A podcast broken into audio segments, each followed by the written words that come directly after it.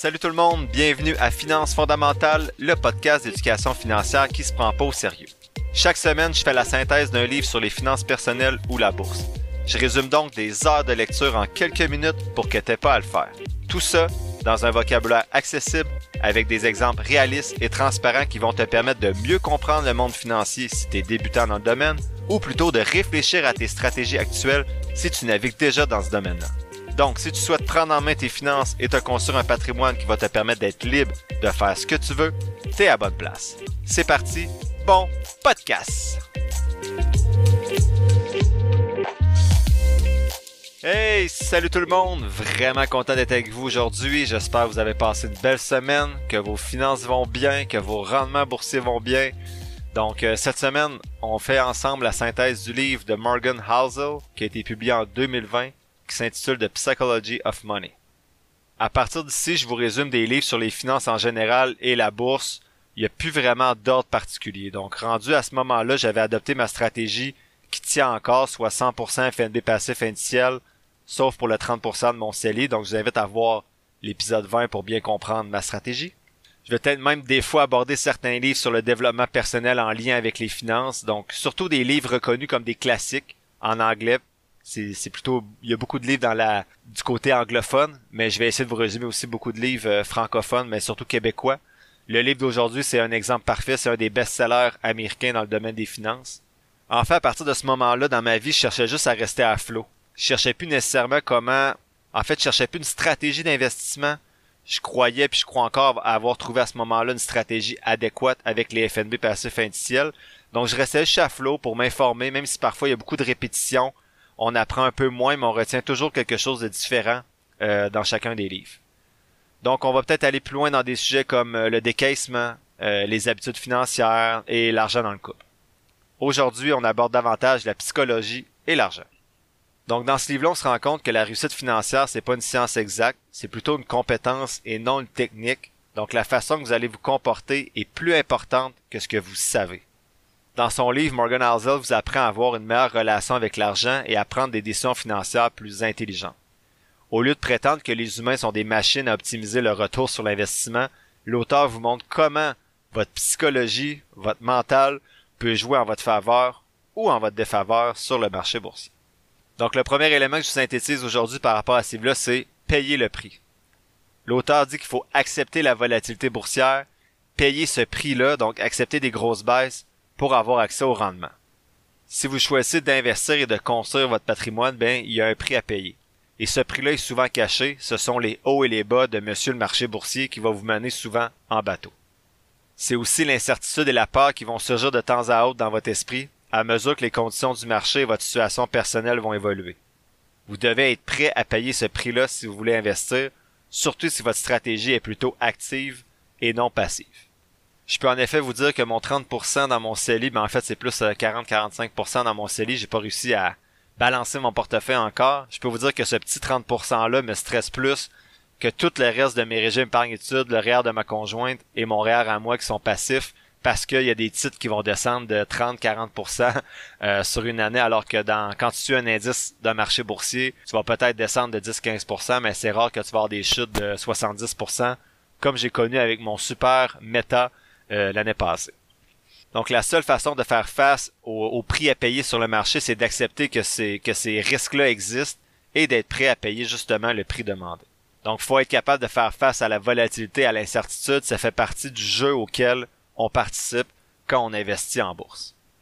L'auteur mise aussi beaucoup sur la différence entre la théorie et la réalité. Il dit qu'on n'est pas des robots, on a beau nous informer de ce qui s'est passé avant, comme les cracks boursiers, ou la façon dont les actions vont évaluer à la hausse et à la baisse, donc la, volatilité est normale au fil du temps. Donc c'est quelque chose que dans les livres, ça peut être, on peut, en fait, on peut le lire dans les livres ou l'écouter sur un podcast, mais quand on va le vivre, l'expérience réelle de cet événement-là va venir chercher nos émotions comme on peut pas nécessairement le prévoir. Il faut donc être prudent. Vous pouvez penser que vous êtes capable de conserver vos actions pendant une baisse de 30% du marché parce que vous savez que, que seuls les idiots vont vendre leurs actions au niveau plus bas mais c'est juste lorsque vous allez vivre ce sentiment-là que vous allez savoir ce qu'il faut faire et si vous êtes capable de le faire. Donc, il faut être capable de payer le prix de la patience aussi euh, ou de l'impatience. Donc les décisions d'investissement qu'on prend ont 99% du temps pas d'importance. C'est les décisions qu'on va prendre pendant un petit nombre de jours, donc le 1% de nos décisions, lorsque quelque chose d'important va se produire, soit une baisse massive, comme lors du COVID, un marché effervescent, une bulle spéculative qui vont faire toute la différence. Donc Warren Buffett, par exemple, a détenu 400 à 500 actions au cours de sa vie et il a gagné la majorité de son argent avec environ 10 d'entre elles seulement. Deuxième élément de cette thèse, c'est ne soyez pas trop greedy. Donc le capitalisme va créer de la richesse, mais aussi de l'envie. Attention à la comparaison sociale, il y a toujours quelqu'un qui va en avoir plus que vous, il y a toujours un plus gros poisson à attraper. Attention de ne pas tout perdre ce que vous avez en voulant devenir plus riche que vous l'êtes. Il faut parfois accepter qu'assez c'est assez de satisfaire des rendements par exemple moyens, normaux, et non pas toujours essayer de faire des coups de circuit. Est-ce que vous êtes greedy? c'est sûr que vous allez répondre non. Du moins, c'est ce que vous vous dites. On aime tous avoir une bonne opinion de nous-mêmes et de mettre notre malheur ou notre malchance sur, euh, sur d'autres raisons que nos décisions ou nos émotions. C'était le cas de Jesse Livermore, selon l'auteur, c'est un trader euh, qui est né en, en 1877. Avant le célèbre crack boursier de 1929, il avait pris une position, donc il avait shorté les actions en pariant sur le déclin du marché. Il a gagné plus de 100 millions de dollars soit l'équivalent de 1,6 milliard aujourd'hui. Par contre, au lieu de profiter de sa richesse pour euh, profiter de la vie, euh, Livermore s'est senti invincible grâce à sa transaction gagnante. Donc, il pensait qu'il pouvait prévoir le, marché boursier. Naturellement, si je vous en parle, vous en doutez, mais il n'a pas tardé à perdre tout ce qu'il a gagné en effectuant plusieurs mauvaises transactions par la suite. Donc, cette chute soudaine l'a poussé au bord du gouffre, puis malheureusement, ben, il s'est suicidé. Le problème, c'est que son succès l'a poussé à vouloir une part encore plus grande du gâteau, alors qu'il y avait déjà plus de gâteaux que quiconque pourrait souhaiter en avoir dans sa vie. Euh, la leçon à tirer, c'est la suivante selon moi. Soyez pas greedy, soyez pas avide, et apprenez à être un peu plus humble par rapport à vos propres compétences. Lorsque vous avez déjà obtenu ce que vous souhaitez ou vous avez accompli des objectifs importants dans votre vie, apprenez à être reconnaissant, à maintenir votre statut et à profiter du présent, au lieu de toujours chercher à obtenir plus. De plus, si vous avez peur de perdre tout ce que vous avez, vous serez pas heureux de tout risquer pour des gains qui sont seulement potentiels. C'est facile aussi d'avoir des, objectifs qui arrêtent jamais de bouger. Donc une fois que vous avez atteint vos objectifs, vous regardez vers l'objectif suivant. Et le cycle va jamais s'arrêter. Cette attitude est souvent motivée par la comparaison avec les autres, donc on se compare souvent à quelqu'un qui est au-dessus de nous dans l'échelle sociale ou l'échelle professionnelle à laquelle on essaye, euh, on essaie de grimper en matière d'argent, mais il y a toujours quelqu'un qui va en avoir plus que nous. C'est pas bien grave. C'est bien de chercher à gagner plus d'argent, mais faut pas commencer à faire des paris risqués qui mettent en péril ce qu'on a présentement pour quelque chose qu'on n'a peut-être pas nécessairement besoin. L'auteur dit qu'à l'heure où il écrivait ces lignes-là, la valeur nette de Warren Buffett s'élevait à 84,5 milliards de dollars. Sur ces 84 milliards, sur ces 84,5 milliards-là, il y en a 84,2 qui ont été accumulés après ses 50 ans. Donc, avant 50 ans, il y avait 0.3 milliards. Tout le reste était accumulé après ces 50 ans. Et 81,5 milliards ont été accumulés après qu'il ait eu droit à la sécurité sociale, donc à sa pension de vieillesse, au milieu de la soixantaine. Donc, quand on parle de la pertinence, de la magie des rendements composés, vous n'avez un exemple parfait avec euh, ce grand investisseur. Quand on parle d'être humble, c'est aussi savoir qu'il y a toujours de la chance et du risque. C'est facile de se convaincre que nos résultats financiers sont entièrement déterminés par la qualité de nos décisions et de nos actions, mais c'est pas toujours le cas. On peut prendre des bonnes décisions qui conduisent à de mauvais résultats, comme on peut prendre de mauvaises décisions qui vont, qui vont nous permettre d'obtenir de bons rendements, de bons résultats financiers. Il faut toujours tenir compte du rôle de la chance et du risque dans, nos rendements. Pour atténuer le risque de, surpondérer le rôle de l'effort ou de vos compétences dans vos rendements, euh, l'auteur propose deux choses. D'abord, faire preuve de prudence à l'égard des personnes qu'on admire ou qu'on méprise. Les gens qui sont au sommet peuvent avoir bénéficié de chance, tandis que ceux qui sont au bas de l'échelle peuvent avoir été victimes du risque. Deuxième chose, concentrez-vous moins sur les individus et tournez-vous plutôt vers les modèles plus larges. Donc c'est difficile de reproduire les résultats des personnes qui ont réussi, mais on peut participer à des modèles, on peut reproduire des modèles qui sont plus larges, par exemple des stratégies comme investir dans des FNB passifs indiciels. Mais oubliez pas d'être indulgent avec vous-même aussi lorsque vous faites des erreurs ou vous euh, vous retrouvez en fait du mauvais côté du risque. Le monde est incertain et c'est peut-être pas toujours de votre faute si quelque chose tourne mal, mais je pense que c'est quand même important de se questionner quand les choses vont mal pour voir est-ce que ça peut être à cause d'une action ou d'un choix que j'ai fait. L'auteur dit qu'il y a une grosse différence entre gagner et garder de l'argent. Pour lui, obtenir de l'argent et conserver de l'argent sont deux compétences totalement différentes. Pour obtenir de l'argent, il va falloir prendre des risques, comme exemple partir d'une entreprise, investir dans l'immobilier. Ça va prendre de la persévérance, un tempérament optimiste, alors que la conservation de l'argent est complètement, euh, ça prend vraiment un, un thinking super différent. Ça va exiger que vous limitiez les risques, que vous évitiez d'être trop gourmand et que vous rappeliez que tout peut être perdu en fait à n'importe quel moment. Donc on se rend compte qu'il y a une certaine dichotomie entre quand je veux faire de l'argent, il faut que j'ai une certaine pensée, et quand je veux conserver mon, mon argent, il faut peut-être que je pense différemment. Ce qui peut être complexe pour un entrepreneur qui démarre son entreprise, qui commence à faire de l'argent, qui investit et qui doit avoir un thinking différent dans son entreprise par rapport à ses placements. Enfin, le dernier élément de ce, le dernier point de cet élément-là plutôt, c'est l'argent versus la liberté et le bonheur.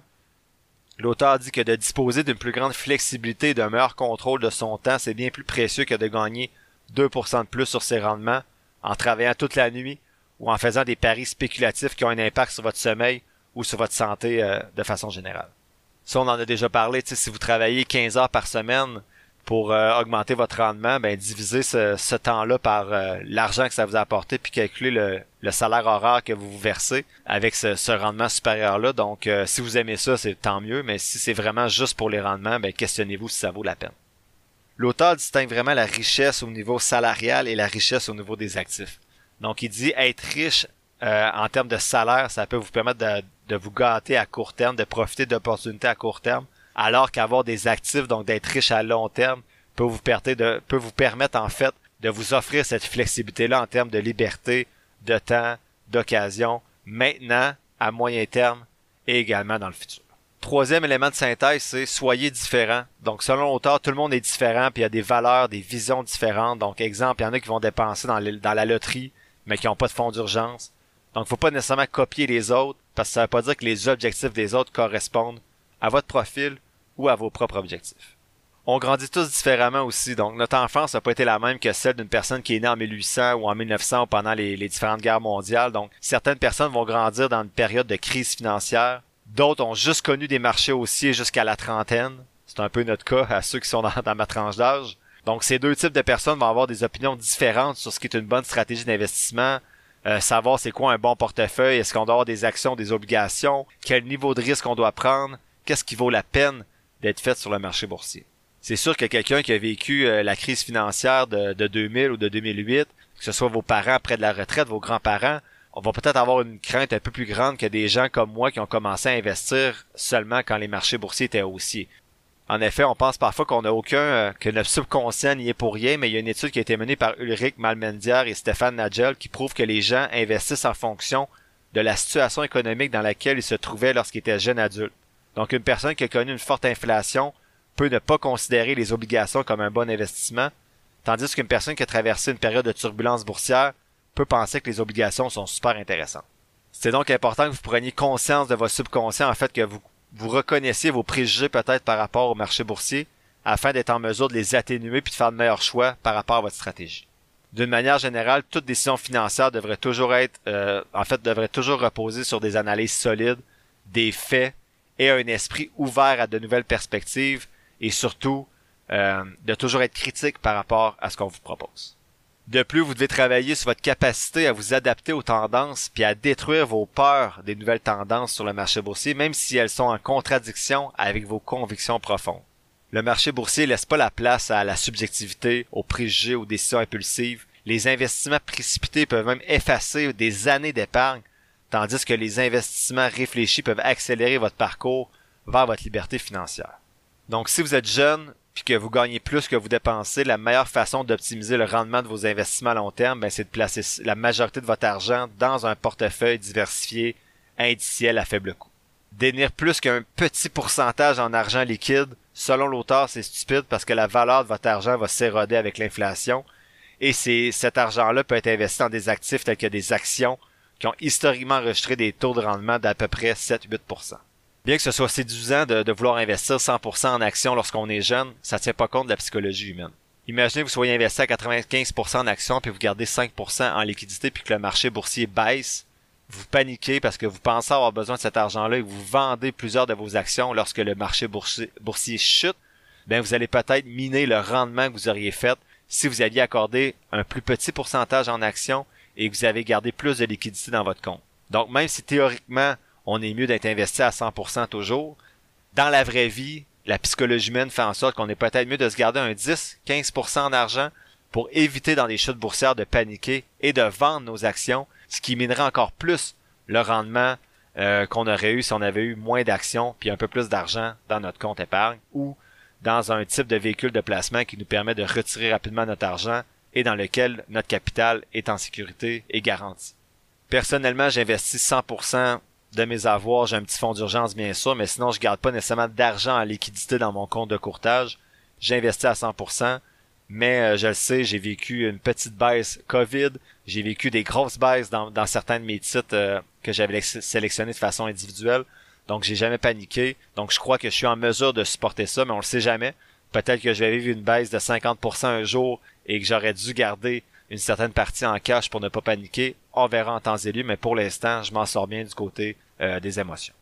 L'auteur dit que c'est justement ce qui lui est arrivé lors de la baisse du COVID, lui, en mars 2020 il disait qu'il était trop investi puis qu'il avait pas beaucoup de réserves de liquidité, ce qui l'a, en fait, conduit à vendre une partie de son portefeuille en panique. Et il dit que ça a été une erreur très autant financièrement que psychologiquement, parce qu'il a assisté ensuite à un des renversements des marchés les plus rapides de l'histoire.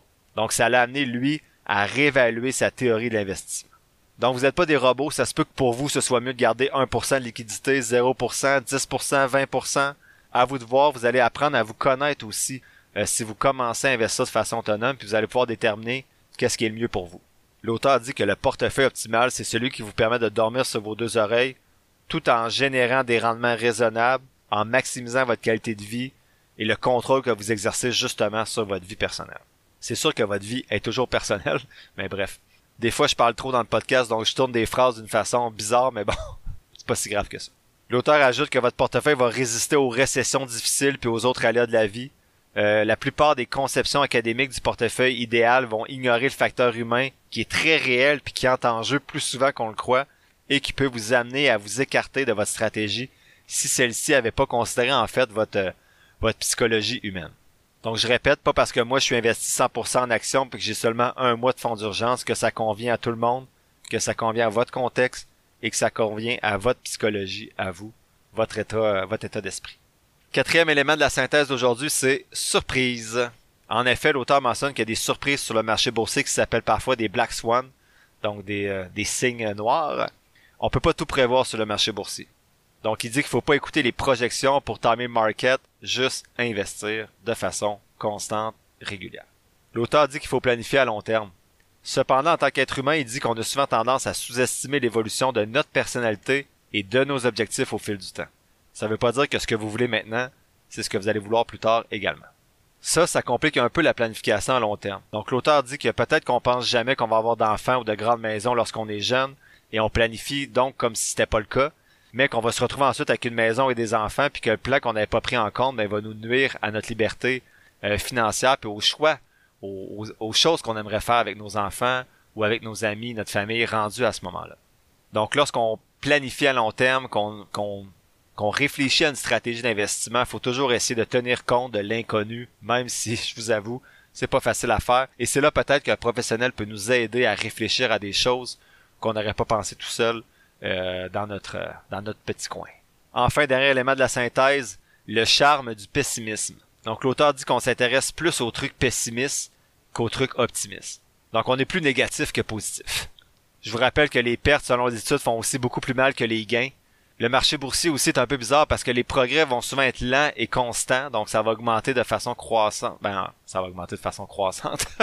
la croissance, pas mal toujours une augmentation, mais bref, le marché boursier va avoir des progrès, donc il va augmenter, mais souvent sur du long terme et de façon un peu plus lente, alors que les chutes qu'on a connues dans l'histoire de la bourse, ben, sont été rapides et, euh, et un peu plus drastiques. L'auteur dit que c'est plus facile en effet d'être pessimiste qu'optimiste, donc quand les choses vont pas bien, c'est facile de penser que ça va continuer de pas aller bien.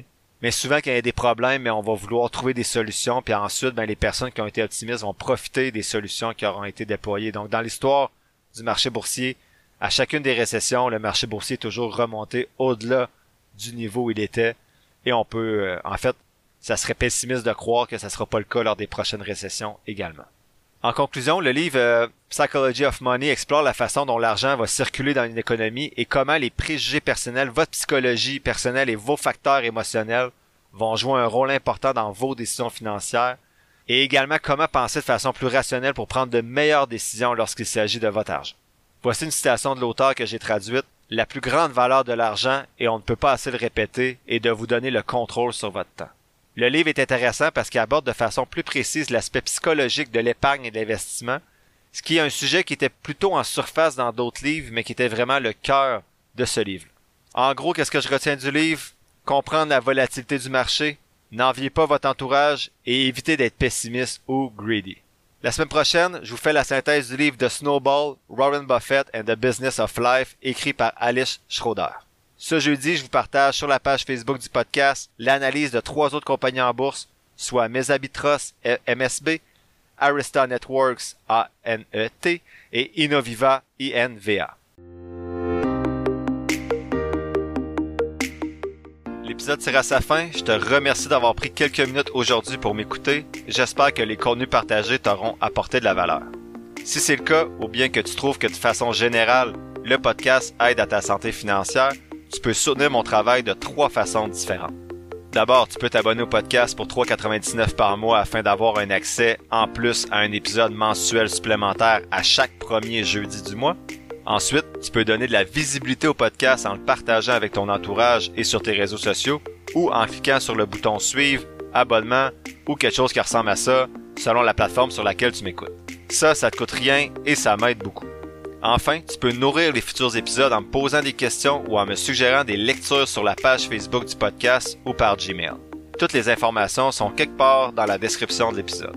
Je t'invite justement à t'abonner à la page Facebook du podcast pour avoir accès chaque semaine à l'image synthèse des épisodes et également à l'analyse des compagnies en bourse que j'effectue à l'aide de ma stratégie d'analyse fondamentale. N'oublie pas que je suis pas un expert, prends donc jamais ce que je dis pour du cash, fais toujours tes propres recherches. Sur ce, Merci encore pour ton écoute et on se voit dans le prochain épisode de Finances fondamentales.